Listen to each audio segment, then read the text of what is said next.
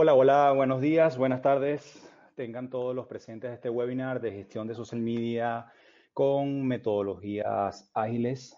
Eh, bueno, inicialmente agradecer a IEBS siempre por la invitación a participar en los webinars que regularmente eh, promociona a través de su sitio web. Eh, mi nombre es Iván Briseño, bienvenidos todos.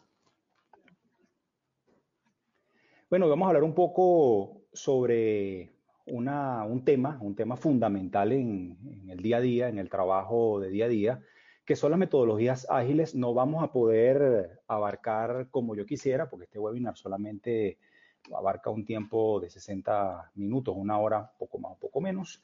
Entonces, bueno, vamos a tratar de trabajar con ese tiempo. Vamos a hablar un poco de lo que son las metodologías ágiles eh, y sus fundamentos Ok, vamos a hablar un poquito de Scrum, eh, herramientas o como también otras personas le llaman artefactos y, roles. Vamos a hablar un poquito de lo fundamentos de Canva como metodología. Y vamos a hablar acerca de eh, la aplicación de estas metodologías ágiles al área de social media marketing y con, para finalizar, unas breves conclusiones. ¿ok? Entonces, bueno, dentro de la gestión de del área de, social media, específicamente del área de social media marketing, eh, las metodologías ágiles son o hacen vida en todas las agencias sin importar el tamaño en la actualidad y desde ya hace algún tiempo eh, los freelance eh, también están utilizando este fundamento para, para, el día a día, para su quehacer, su trabajo cotidiano. ¿ok? De una u otra manera, estas metodologías ágiles son el soporte de los nuevos modelos de negocios que están dentro de lo que es eh, Internet. con el surgimiento de Internet se han modificado los modelos de negocio, han surgido unos nuevos modelos de negocio soportados sobre lo que es la sociedad de conocimiento, esta nueva sociedad que, surge con esta explosión de lo que es la utilización del Internet. ¿Ok?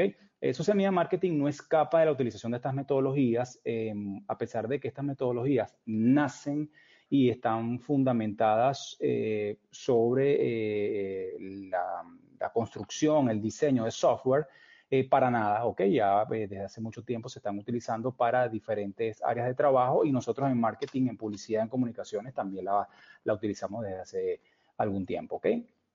Eh, ¿Por qué se utilizan? Bueno, porque los entornos en la actualidad y desde hace ya mucho tiempo son de alta incertidumbre. La incertidumbre ahora es algo normal. En la planificación tradicional, de una u otra manera, eh, la incertidumbre era algo, un objeto, un elemento eh, fuera de lo común, extraño, que tratábamos de, controlar, de aislar mm, y etcétera. Ahora no, la incertidumbre es algo totalmente normal, que está concatenado, atado, es transversal a esta nueva sociedad de conocimiento. ¿okay?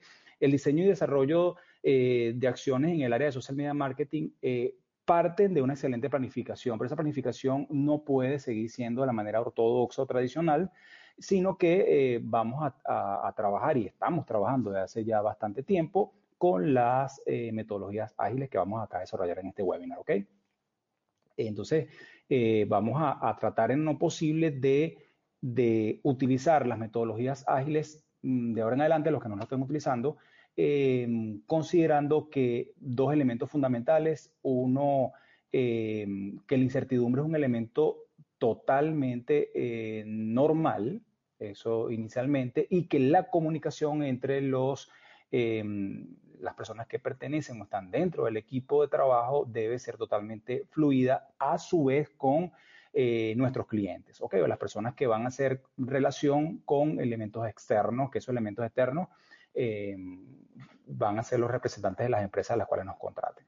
Entonces vamos a hablar un poquito, esta parte del, del, webinar es un poco, eh, digamos que, que, teórica, porque es el marco histórico un poco de estas metodologías. Bien, entonces, bueno, vamos a hablar un poquito que eh, las metodologías mm, ágiles, digamos que tienen un, un, antecedente histórico que está asociado más o menos este, a lo que sería un poco antes de la revolución industrial y la propia revolución industrial, ¿ok? Entonces, decimos que en el siglo XVIII Europa se encontraba sumergida en diferentes guerras, ¿ok? Y esto trajo eh, la necesidad de aumentar la industria, se utilizó la industria como un aparato para producir maquinaria bélica, ¿ok? Bien, entre más o menos 1815 y 1914, em, eh, hay, un proceso bastante interesante que deriva en lo que va a ser la revolución industrial, ¿ok? Em, de una u otra manera, este, este, proceso de revolución industrial es la mayor transformación económica, social y tecnológica hasta ese momento, apartando lo que sería la nueva sociedad de conocimiento, el uso del Internet, la invención del de, eh, computador, ¿ok? Y, y, y, diferentes elementos asociados a la tecnología.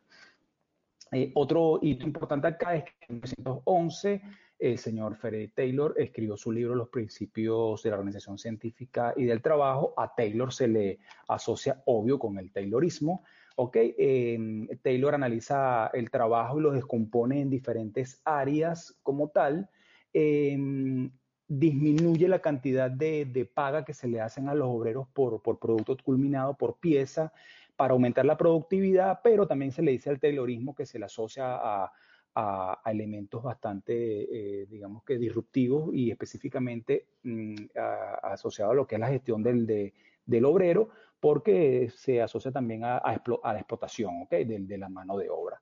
Entonces, em, la forma como se organizaban las empresas hasta 1990 o antes es producto de eh, todo lo que es la corriente taylorista y etcétera, y, otras corrientes de la administración moderna, lo que se conoce como la administración moderna, y por consiguiente, o anterior a esto, a lo que sería la revolución industrial. ¿ok? Entonces, digamos, aquí tenemos un, un, esquema un poco más eh, resumido y más vistoso de lo que sería esta historia de dónde surgen las metodologías ágiles. ¿ok? Entonces, bueno, vemos que ciertamente la revolución industrial se da entre 1760 y 1840, pero digamos que el gran, eh, eh, gran espacio histórico se da entre 1815 y 1914, donde hay este, una ausencia de guerras más la unión la invención de, la máquina de vapor, y eso eh, da un surgimiento, una explosión de crecimiento este, social, tecnológico, cultural, ¿ok? Específicamente por Europa y después eso, eso mira hacia América.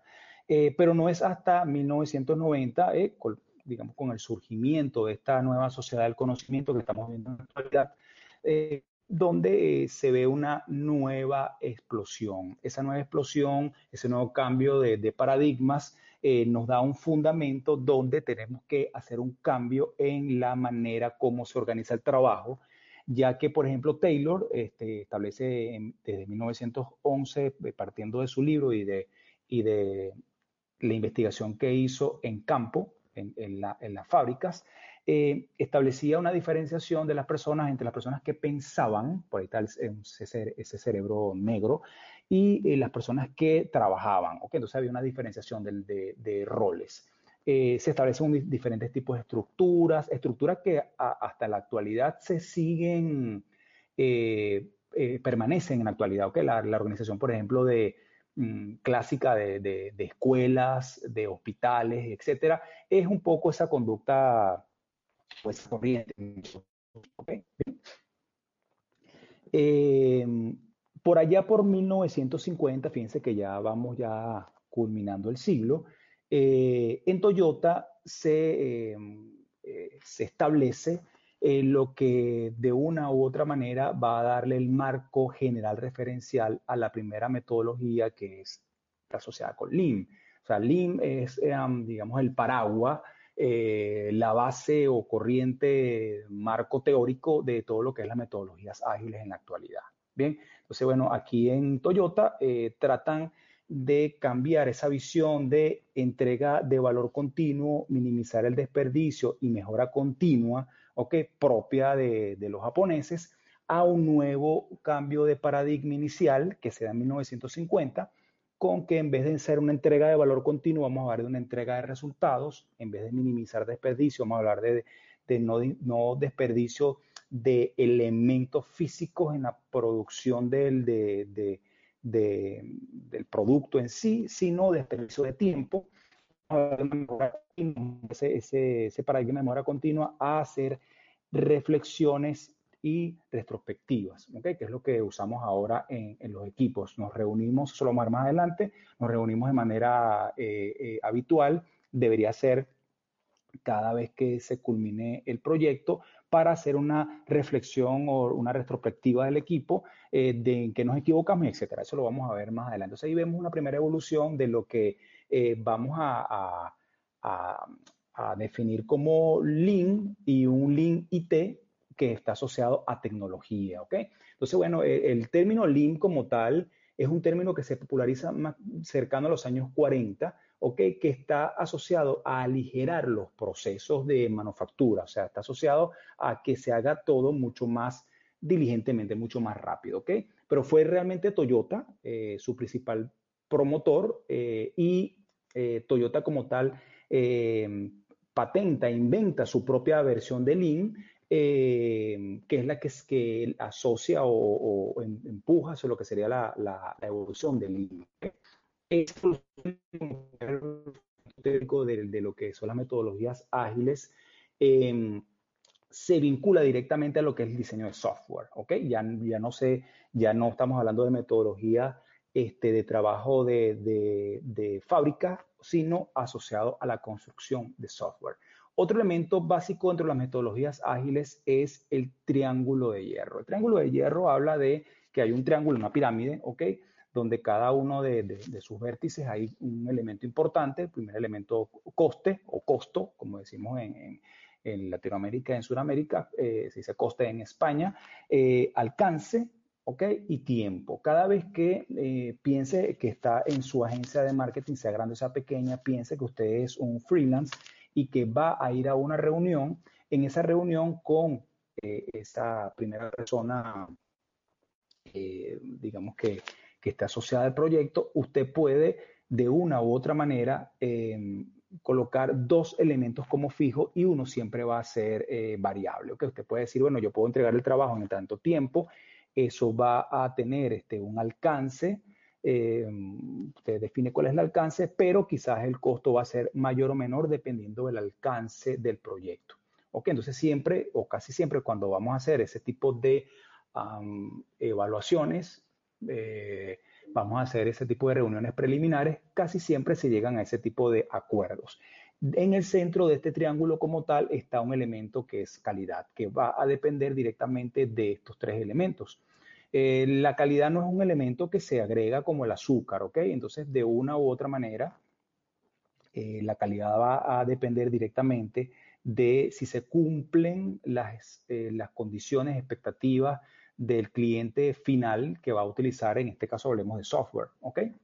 Eh, para las metodologías ágiles, em, de otra manera, Scrum, que vamos a ver un poco más adelante, el tiempo y los, y los costes son fijos, ¿ok? Pero el alcance debe ser variable, ¿ok? Yo puedo decir que el alcance eh, a nivel de uso de un software o una plataforma o el alcance del proyecto va a ser mayor o menor porque eh, yo puedo jugar un poco con, con, el tema coste y el tema tiempo, ¿ok? Sin abandonar los niveles de calidad. Otro elemento que está dentro de, de, lo que sería Lean como tal es, y las metodologías ágiles todas, es eh, los dos conceptos asociados a el enfoque incremental y el enfoque iterativo, ¿ok? Entonces, el enfoque incremental está asociado, vamos a explicar esto con un ejemplo bastante común, que casi siempre utilizamos para poder explicar metodologías ágiles, que es el ejemplo del cuadro de la Mona Lisa. En un enfoque incremental, eh, desde el principio sabemos el cuadro de la Mona Lisa listo, preparado. Cuando nos reunimos con el cliente y vamos a hacer entregas con el formato o el enfoque incremental, ya sabemos que el producto final va a ser una Mona Lisa y lo que vamos a ir entregando son partes de la Mona Lisa hasta que la Mona Lisa esté finalizada. ¿Ok? Ese sería el enfoque incremental. ¿Qué pasa con este enfoque? Que es un enfoque un poco camisa de fuerza. ¿Ok? ¿Por qué es un poco camisa de fuerza? Porque ya se sabe cuál es el producto final. Y otro elemento importante es que si realmente sería la Mona Lisa el producto final, eh, en, esa, en esa sala, ¿ok? No vamos a poder eh, poner al público la Mona Lisa hasta que esté finalizada. Bien, eh, llevándolo un poco al área de social media marketing, que usted quisiera eh, poner en producción, hablemos de Instagram, sí, como un ejemplo transversal a este, a este webinar que todos están eh, muy motivados a la presencia digital en Instagram, bien, como una de las principales plataformas en este momento para, para hacer eh, publicidad, promoción, gestión de branding personal, etcétera. Entonces, bueno, tenemos allí que la Mona Lisa es como que si el, perfil de empresa, ¿ok? De, de Instagram, usted lo, lo vaya a tener culminado, lo piensa, lo concibe en esa reunión principal un perfil de empresa de Instagram totalmente culminado con los stories, eh, la foto de, perdón, el, el, logo de la empresa, la descripción plenamente estructurada, las publicaciones hechas y etcétera, ¿ok? Este, el URL que se, que se debe colocar en, en, la biografía, puede ser que utilicemos herramientas como, como Linktree para poder este, hacer un, un árbol de, de enlaces, etcétera. Tenemos concebido esa Mona Lisa que sería el perfil de empresa en Instagram. Pero es como que si usted pudiese entregar el perfil por partes, no lo va a poder entregar por partes. O sea, usted tiene que esperar que el Instagram, en este ejemplo incremental, esté totalmente listo para poderlo publicar, ponerlo poder en, opción de, producción, para que los usuarios puedan empezarlo a seguir y usted empezar a hacer publicaciones. Ese sería el enfoque incremental. El enfoque iterativo es totalmente diferente. Em, de una u otra manera tenemos como un boceto de lo que va a ser de una u otra manera ese perfil de empresa de Instagram y yo voy a ir agregando capas a ese perfil. De una u otra manera también tiene su desventaja, que no tenemos a, eh, ciencia cierta cuál va a ser la versión final del perfil de, de empresa eh, en, Instagram. Es como que si, bueno, hiciéramos un boceto y se parece a Instagram, pero no, parece Facebook, parece YouTube, pero no sabemos todavía qué es. Hasta que capa por capa se vaya entregando el resultado final y al finalizar tengamos ya listo la entrega del de el perfil de empresa de Instagram de esa empresa. Bien, ahora yo puedo tener una combinación de ambos, que es lo que, digamos, el basamento teórico de las metodologías ágiles que es el, enfoque mixto, iterativo, incremental. ¿Qué quiere decir esto? Que inicialmente yo puedo ser muy em, flexible y hacer un boceto de lo que va a hacer en mi perfil de Instagram, de empresa, ¿ok? O, una fanpage en, Facebook o un canal de YouTube. Y de una u otra manera yo puedo ir haciendo entregas, listas, montadas sobre la base del boceto que ya eh, puedan usar las empresas, ¿ok? O sea que yo puedo ir sobre la base del boceto, ir haciendo entregas eh, parciales, ir haciendo entregas parciales poco a poco hasta que al finalizar ya ese perfil, esa perfil de, de empresa esté totalmente en producción. ¿Qué quiere decir esto? Que yo tengo un boceto de lo que va a ser mi perfil de empresa de Instagram y mi primera entrega vaya a ser qué cosa? Bueno, ya tengo el logo de empresa y la biografía, la descripción de lo que hacemos, ¿ok? Listo. Y ya hacemos una primera publicación o unas seis publicaciones y ya estamos en Instagram. La siguiente entrega que le vamos a hacer al cliente es una batería de, de stories.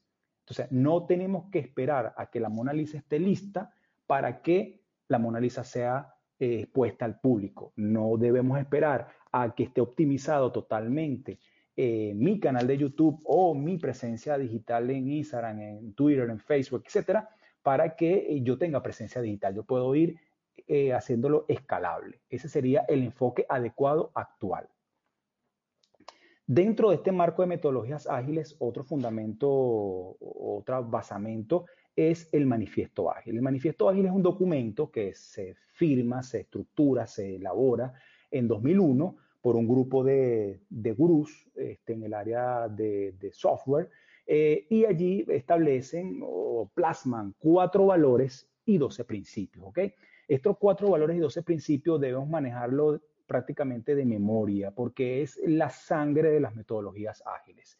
Quien quiera descargar el manifiesto ágil lo puede hacer, está en PDF, está público hace bastante tiempo eh, y es de, consumo habitual. Entonces, bueno, dentro de esos cuatro valores el primero que es colocar a los individuos y a las interacciones entre estos sobre los procesos y las herramientas. Es más importante el equipo de trabajo, es más importante todas las personas que están dentro del proyecto y las interacciones que tenemos con ellos sobre los procesos y las herramientas. Aquí alguien seguramente que más o menos tenga más de 35 años va a empezar a pegar gritos, va a decir, Dios mío, pero ¿qué es esto? Si los procesos y las herramientas es lo fundamental dentro de una empresa.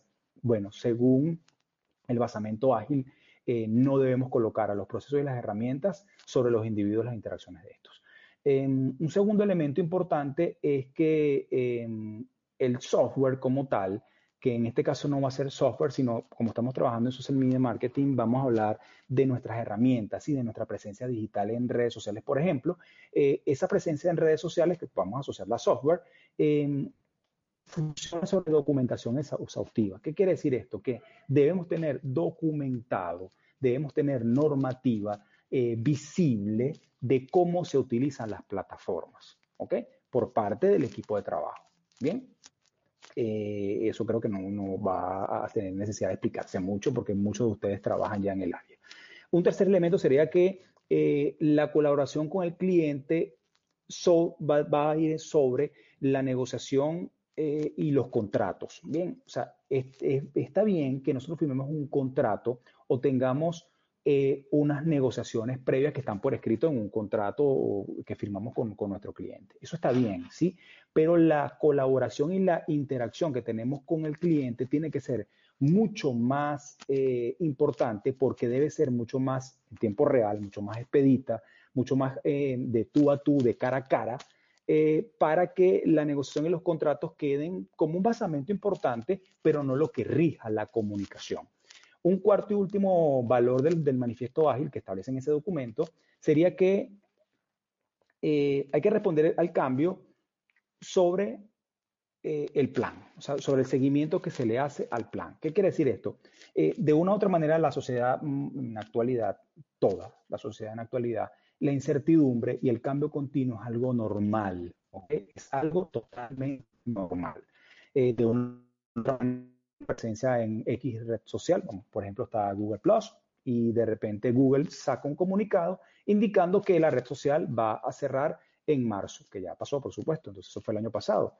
Se habían algún tipo de rumores, pero bueno, los que estábamos un poco más conectados ya sabemos que eso esa decisión estaba tomada hace un año. Eh, y sale el comunicado oficial. Entonces, hay que responder al cambio, por supuesto, sobre ese basamento de la planificación, pero en la planificación también tiene que existir un elemento fundamental que es que no hay nada seguro en la actualidad. Los cambios son totalmente frecuentes, normales y habituales. Es normal los cambios.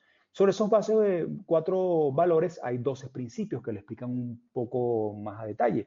¿Ok? Entonces yo coloqué palabras, eh, aquí unas palabras claves en azul. Satisfacer al cliente con la entrega temprana y continua del producto, del software con valor. ¿Qué quiere decir esto? Que tenemos que hacer no entregas totales. No te voy a poner eh, la presencia digital en, eh, una fanpage en Facebook cuando esté lista. No, yo puedo salir a un 15%. Vamos a hacerlo iterativo.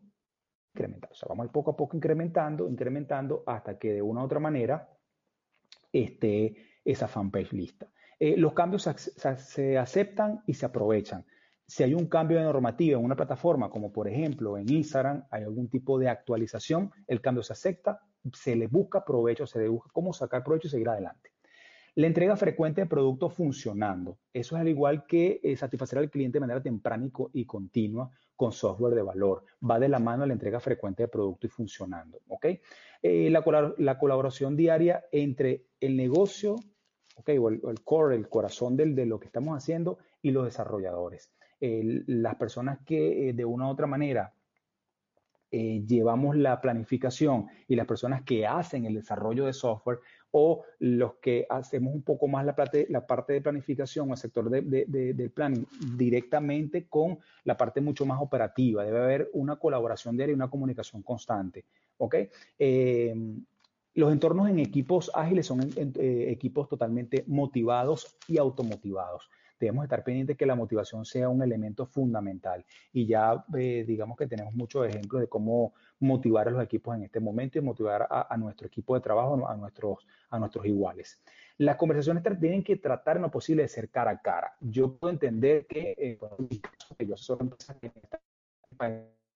pero hay que tratar en lo posible de, que, de evitar las reuniones por teléfono, evitar el uso de WhatsApp, evitar el uso del correo electrónico, tratar, según el manifiesto ágil, de que eh, la tecnología no utilizarla de manera tan frecuente en las conversaciones que son realmente importantes. Las conversaciones realmente importantes deben darse cara a cara. Y si no hay un cara a cara, bueno, usar la plataforma, no le vamos a hacer aquí promoción a ninguna, pero vamos a utilizar la plataforma que nos dé esa sensación de cara a cara. ¿Por qué? Porque la comunicación eh, se pierde con la utilización de, de, un pequeño mensaje en WhatsApp, etcétera. Y hay muchos problemas de comunicación y que se los digo yo que me ha pasado muchísimo, que uno manda un escrito o así sea un pequeño voice y el cliente entiende una cosa que realmente no es lo que, lo que quisimos decir. la medición y, los, indicadores deben estar basados sobre el producto finalizado y que esté funcionando. El, mejor indicador, la mejor medición es sobre lo que ya se entregó que está funcionando, no sobre eh, para, para, el diseño. Em, promover el ritmo sostenible. ¿Qué quiere decir esto? Que bueno, esto es un principio fundamental. Eh, eh, la, digamos que lo que es el sprint, la, la, eh, la, velocidad del trabajo debe ser sostenible, constante, mejor dicho, en vez de la palabra sostenible, constante. O sea, el ritmo debe ser constante de trabajo, no tener altos y bajos o pérdida de tiempo. ¿Y qué estamos haciendo hoy en la oficina? No nada, porque no han enviado los flyers. El diseñador está haciendo los flyers y estamos sin hacer nada porque no han enviado los flyers. Ese ritmo sostenible debe continuarse. Eh, la simplicidad es esencial. Ese, término de decir menos es más, a mí me gusta mucho. Eh, a veces nos trancamos en elementos súper estructurados y, que no arrojan valor a, eh, a, las plataformas donde estamos trabajando o a los proyectos. Bien, la atención continua hacia lo que sería la excelencia técnica y el buen diseño, lo que es la calidad. ¿Qué quiere decir esto? Que la calidad va a ser el fundamento de las metodologías ágiles. La calidad sobre todo las mejores arquitecturas, requisitos y diseños emergen de equipos que están auto-organizados y también motivados. Y por último, a intervalos regulares debemos reflexionar sobre eh, qué pasó, ¿ok? ¿Cómo llegamos acá? ¿En qué nos equivocamos para ser mucho más efectivos? es lo que se llama la mejora continua de los equipos. Este tema de reflexión, vean que estos 12 principios, más allá de los valores, pero estos 12 principios es lo que da fundamento a las metodologías como primera metodología, bien, vamos a, hablar un poco de lo que eh, va a ser eh, eh, Scrum. Bien, entonces, bueno, esta metodología es una metodología ágil, ¿ok? Para la construcción de productos complejos, basado en un proceso iterativo e incremental que ya fue explicado en su momento. Bien, esta metodología como tal aplica un conjunto de buenas prácticas para trabajar en equipo, ¿ok? Y tratar de obtener en lo posible eh, esa producción en el menor tiempo posible, en el, menor eh, tiempo posible, otorgando el mayor o el mejor resultado al cliente. Digamos que esa sería la perspectiva de lo que es Scrum. Bien, entonces, para explicar, acá voy a, a tomar respiro, porque siempre dicen, Iván habla muy rápido. Sí, un pequeño respiro y vamos a hacer un stop. Entonces, ¿qué digamos acá? Decimos, que hay elementos que me está explicando acá Iván, que son las metodologías ágiles. Todavía no, me ha dicho eh, a ciencia cierta cómo se utilizan. Ok. Eh, vemos que la fundamentación que tienen las metodologías ágiles es Lean, ¿ok? Como, como marco teórico y que hay una evolución histórica, pero que el manifiesto ágil, que lo acabo de explicar con sus 12 principios, es la sangre de las metodologías ágiles. Dentro de las metodologías ágiles, Iván va a proceder en este momento a explicarme qué es Scrum, que es una de las metodologías ágiles que utilizamos en actualidad y hace algunos años. Entonces yo voy a, valerme acá de, del cursor. Entonces, bueno, inicialmente eh, vamos a, a nombrar a las personas que intervienen en el desarrollo de esta metodología. Bueno, inicialmente tenemos una persona que va a ser el representante de la empresa. ¿Ok? Tenemos un equipo de trabajo y por otro lado tenemos una persona motivadora dentro de ese equipo de trabajo. Entonces tenemos, digamos que tres em, eh, perfiles o roles dentro, dentro de la metodología. ¿okay? Entonces vamos a ver. Este señor acá que, que, vemos con lentes y un poco de corbata es un representante del cliente, ¿ok? Ese, ese representante del cliente es el que tiene la visión, la visión del producto, ¿ok? La visión de qué es lo que necesita su empresa eh, y determina cuáles son las prioridades. Esa persona como tal, a pesar de que es un representante asociado a la empresa o al cliente, no a nuestra empresa, sino a exterior, trabaja dentro del equipo y hace vida dentro de la oficina, hace vida dentro del proyecto. ¿Ok? Eh, su principal función es mantener comunicación con nosotros, porque él trabaja con nosotros, ¿ok? Y darnos la información acerca de cuáles son la, lista de requisitos o lo que se llama pila de productos, ¿ok? Técnicamente pila de productos. Em, esa persona de una u otra manera determina cuáles son las prioridades, por eso yo coloqué por acá A, B, C y hay una Z, ¿bien? Tenemos un segundo grupo rol, vamos a llamar aquí el, Scrum Master, que va a ser un facilitador. Este caballero pertenece o es parte de nuestro equipo de trabajo y de una u otra manera su principal objetivo es que las metodologías eh, ágiles y en este caso el desarrollo de, Scrum se lleve de manera adecuada. Ese es su principal rol. Tenemos eh, un tercer grupo de, de personas acá que va a ser el equipo de desarrollo. El equipo de desarrollo son los que trabajan, ¿ok? Los que hacen que eh, el producto final como tal se encuentre culminado. Estos realizan el proyecto como tal, ¿ok? Es un equipo que debe estar auto-organizado, o sea, ellos tienen que tener la habilidad de poder organizar el trabajo, organizar las actividades, organizar el tiempo entre ellos mismos. Casi siempre este equipo debe ser un equipo menor a nueve personas, eso es lo que establece la, metodología.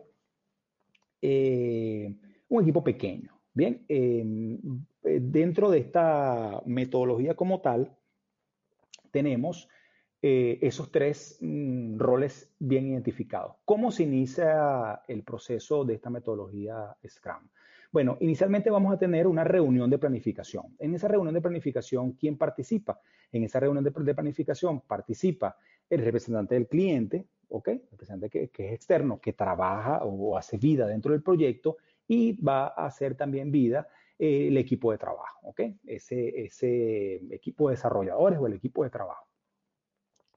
En esa reunión de planificación, eh, de una u otra manera, vamos a establecer esa, eh, bueno, el representante del cliente va a establecer cuál va a ser la, la, prioridad o esa pila de producto, esa lista de requisitos. Entonces te va a decir, bueno, mira, yo quiero estar este, en tal red social, en tal red social, en tal red social, yo quiero tener presencia en un blog con tales y cuales características. ¿ok? Entonces, luego eh, el equipo de trabajo va a pasar a una segunda fase, que esa segunda fase va a ser, eh, ya pasamos a la lista, perdón, de la pila de productos, entonces vamos a ver a la pila del sprint. ¿Qué es el sprint?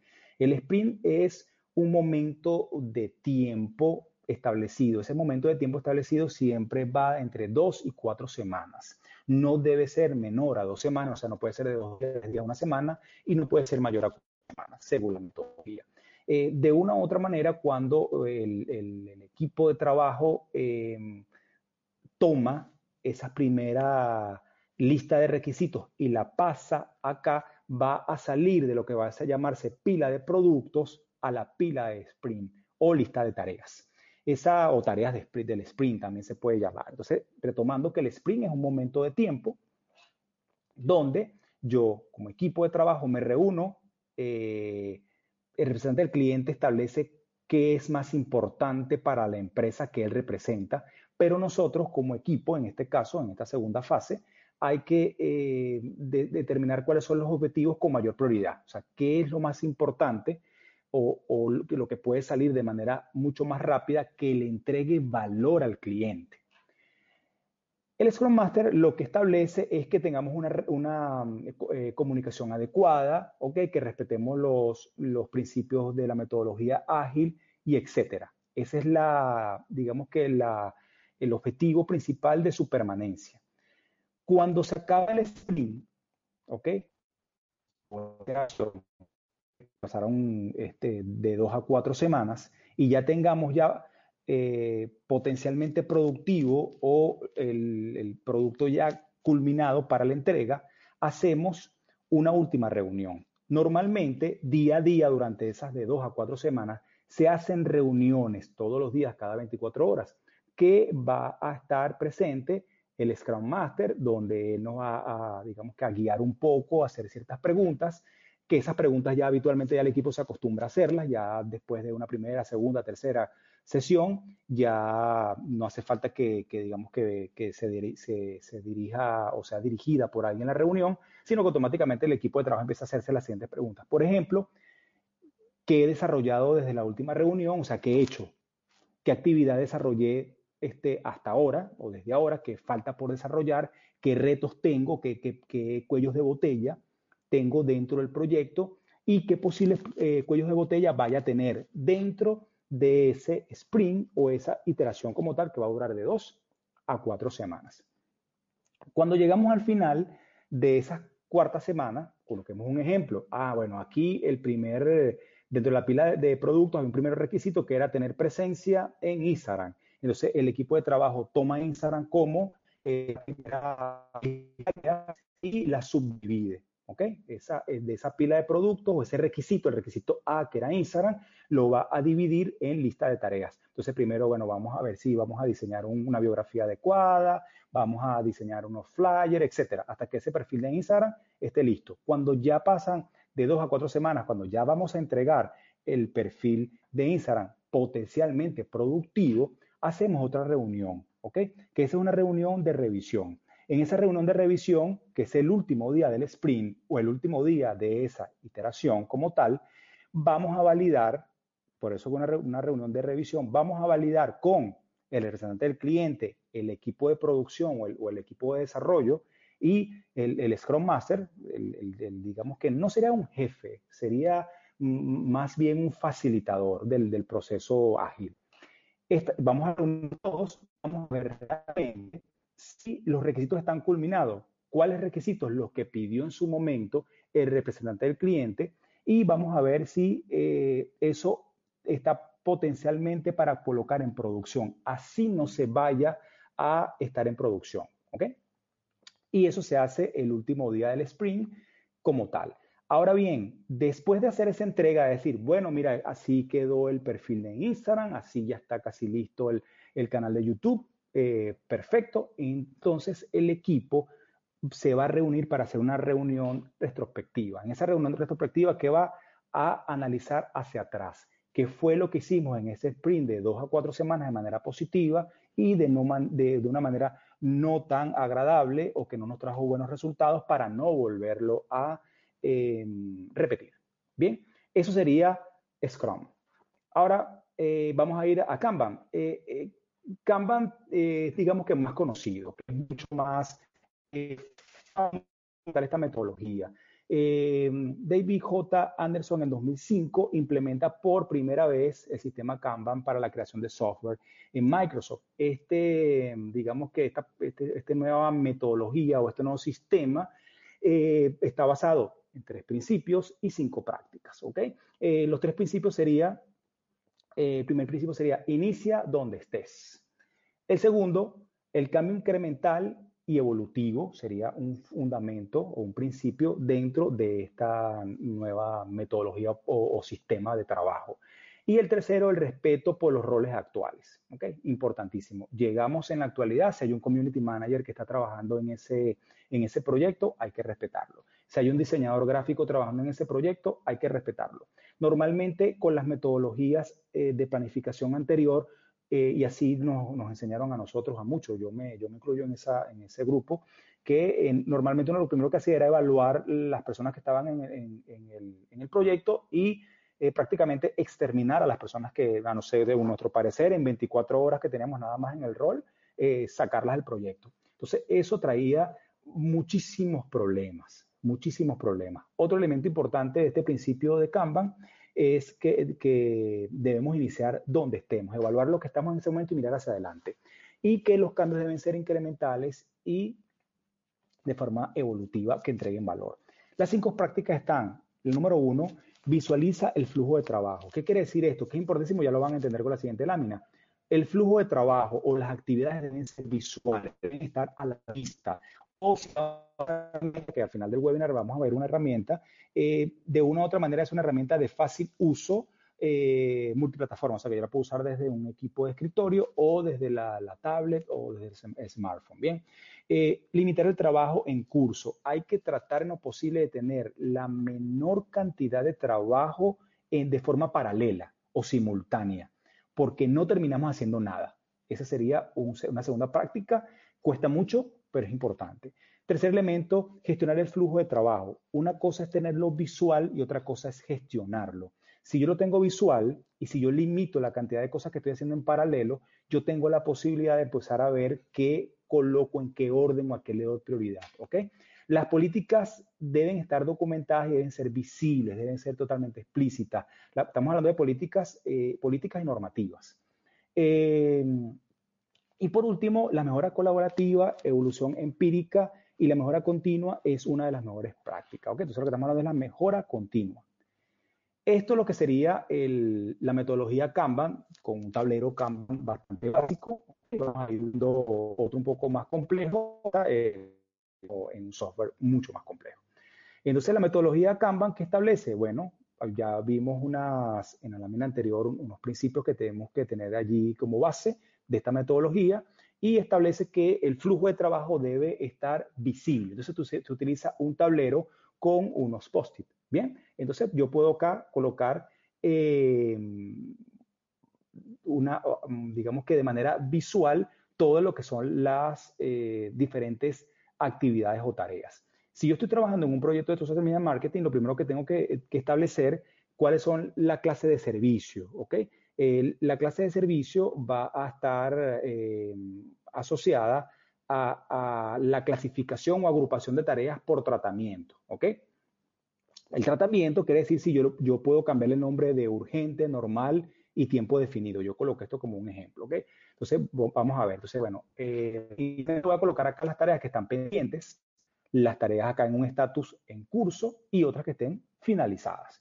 Entonces, por ejemplo, las pendientes es lo que está eh, entrando en el sistema de trabajo, todo lo que está por empezar, lo que no ha sido iniciado. Pero yo puedo aparte de cambiar o alimentar o incrementar este estatus pendiente en curso y finalizado, yo lo que primero que tengo que establecer es la agrupación de tareas por tratamiento. Ah, yo a esta tarea que me acaban de dar le voy a poner un nombre, un título, acá una, una agrupación, un tratamiento de urgente. ¿Ok?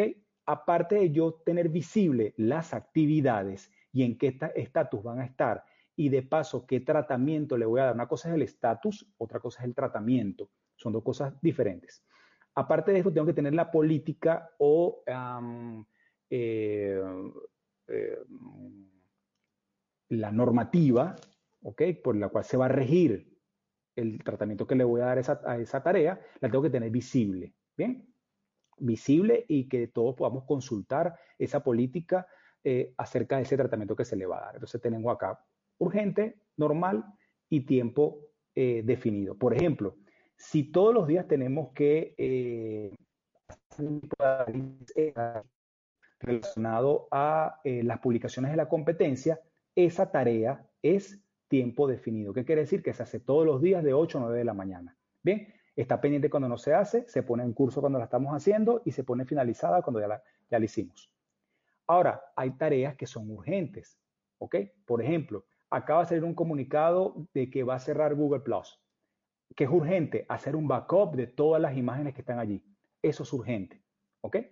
Y eh, normal sería algo que sería eh, habitual, que no tiene tiempo definido y tampoco es urgente. Y se va corriendo del estatus pendiente al estatus en curso al estatus finalizado. Aquí tenemos un, un, ejemplo de la metodología Kanban asociada a social media marketing en un perfil, por ejemplo, de Instagram. Bueno, Inicialmente yo tengo un estatus pendiente de una tarea X, yo la puedo pasar al estatus por iniciar. Yo coloqué aquí una, digamos, un poco más, uh, subiendo un de, de desarrollo, haciendo o en ejecución y que esté lista. ¿Ok? Por ejemplo, eh, una actividad eh, urgente. Bueno, cambiarle el logo ¿ok? Cambiar el branding de la marca en todas las redes sociales a X cliente. Eso llegó y entonces lo vamos a colocar aquí pendiente y el tratamiento que le vamos a dar es urgente.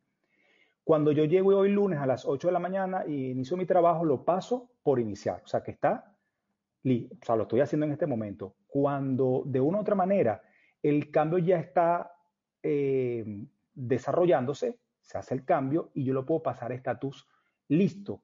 Cuando yo lo paso a estatus listo, después tengo que validarlo con quién, con la persona responsable que quizás es posible sea el cliente directamente, ¿ok?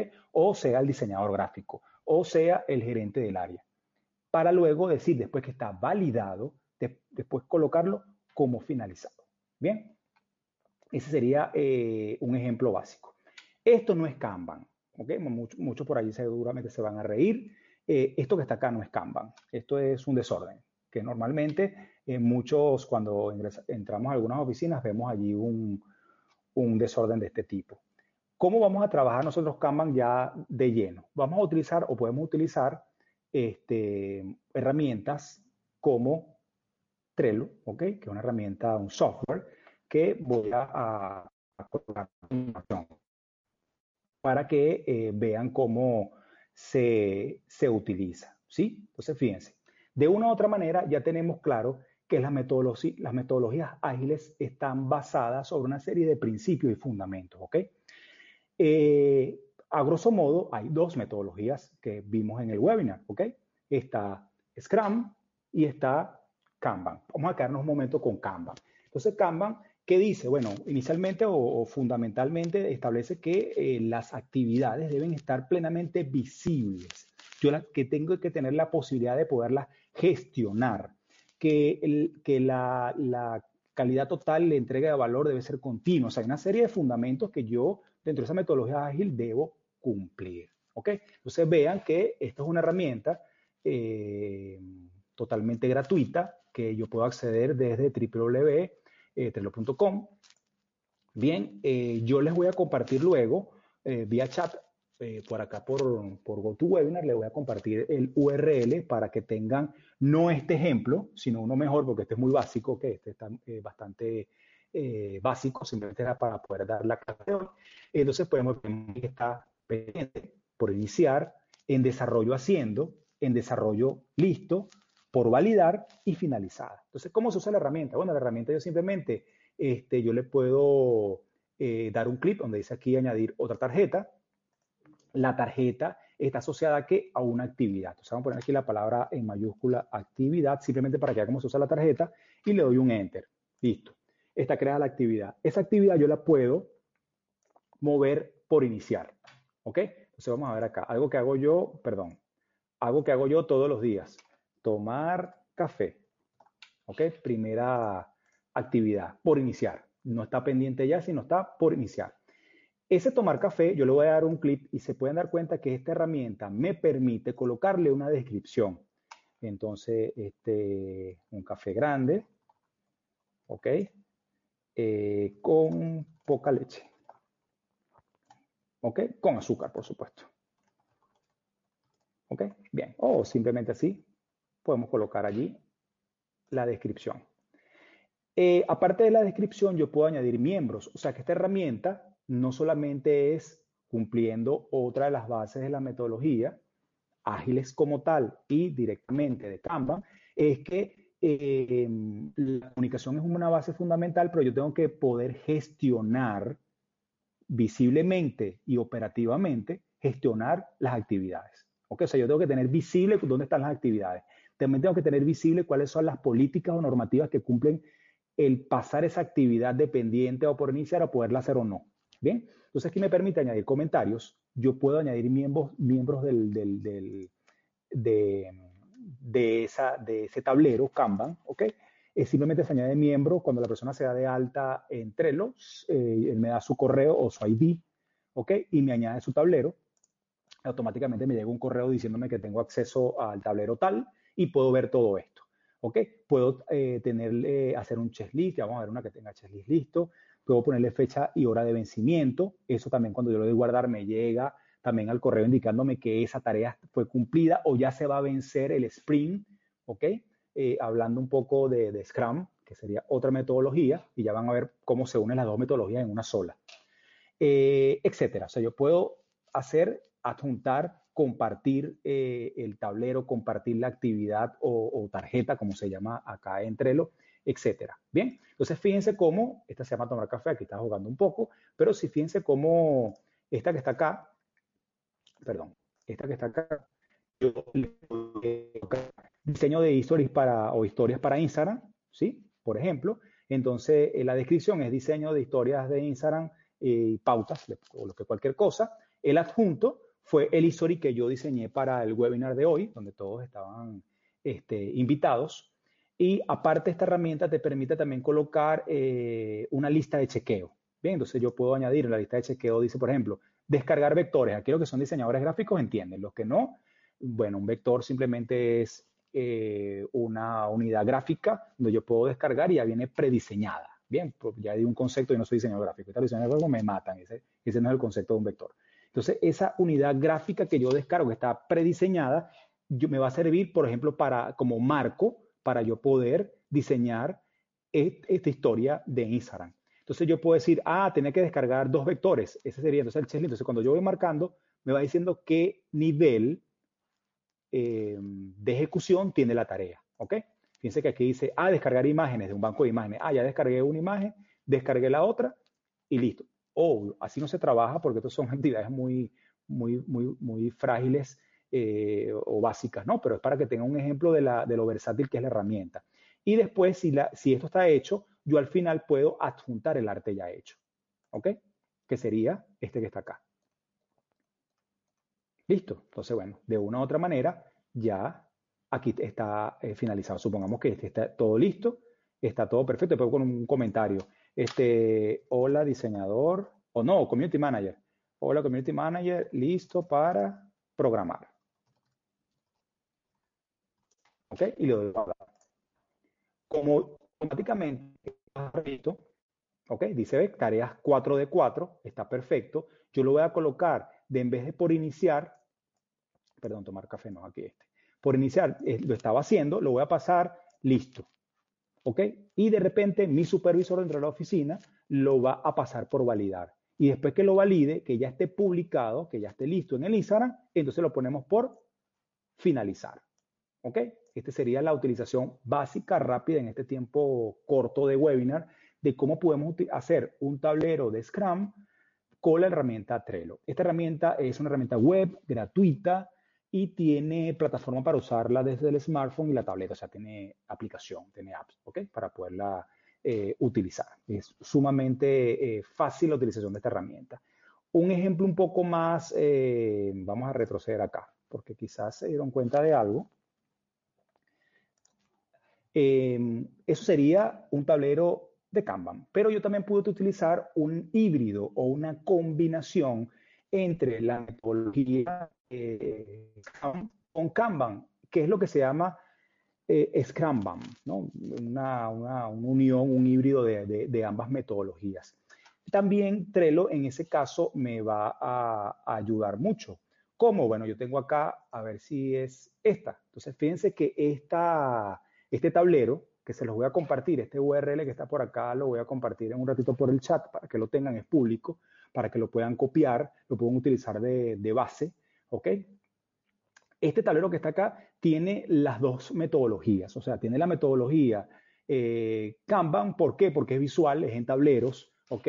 Se puede cambiar eh, eh, el estatus que tiene cada una de las actividades pero también tiene, eh, ya se dieron cuenta, eh, de una u otra manera tiene la metodología Scrum, eh, por ejemplo, con el tema de los roles, también está asociado a, en otras que tengo por acá, como esta que, está, que no es mía, esta también se la voy a compartir, es de, de un amigo. tiene otros elementos mucho más avanzados y mucho más desarrollados para que puedan ver. Yo puedo colocar GIF, puedo colocar este, documentos en Word, en Excel, PowerPoint, puedo colocar, este, etcétera. O sea, la, utilización de eh, esta eh, herramienta dentro de esa fusión de Scrum con eh, Kanban es realmente, como una palabra que me gusta mucho usar, brutal. Realmente esto es brutal. Es una cosa que se pierde de vista Entonces aquí la creatividad simplemente es nuestra única eh, barrera. Bien, entonces bueno, de una u otra manera, ¿qué vimos? Eh, vimos un poco lo que sería la, base eh, histórica y teórica de las metodologías ágiles. Expliqué básicamente lo que sería Scrum, ¿sí? Con todo el funcionamiento y cómo se da los sprints, cuáles son los roles que están dentro de Scrum, etcétera, hasta finalizar con la entrega del producto. Y de una u otra manera también vimos un poco lo que sería Kanban con su eh, tablero visual. Al final tratamos de explicar un poco la combinación entre ambas metodologías dentro de un tablero de Trello y al finalizar tenemos unas breves conclusiones para ver si hay algún tipo de preguntas. Eh, bueno, mis conclusiones son las siguientes. Primero, las metodologías ágiles no son exclusivas del área de tecnología. Eh, a pesar de que cuando leemos el manifiesto y nos empapamos un poco sobre las, eh, de cómo son las metodologías ágiles, cómo se, se operacionalizan, de una u otra manera casi siempre vemos por ahí palabras de software, diseño, entrega y uno no, no se halla porque de repente no es un software el que vamos a diseñar, sino una presencia digital, como por, ejemplo estar en Instagram, tener un canal de YouTube, etcétera, pero no son exclusivas del área de tecnología y ya desde hace muchos años se están utilizando dentro de diferentes áreas y el área de marketing no es la excepción. Eh, entrega de resultados, desperdicio de tiempo y reflexiones o retrospectiva es la base del los teóricos de las metodologías ágiles.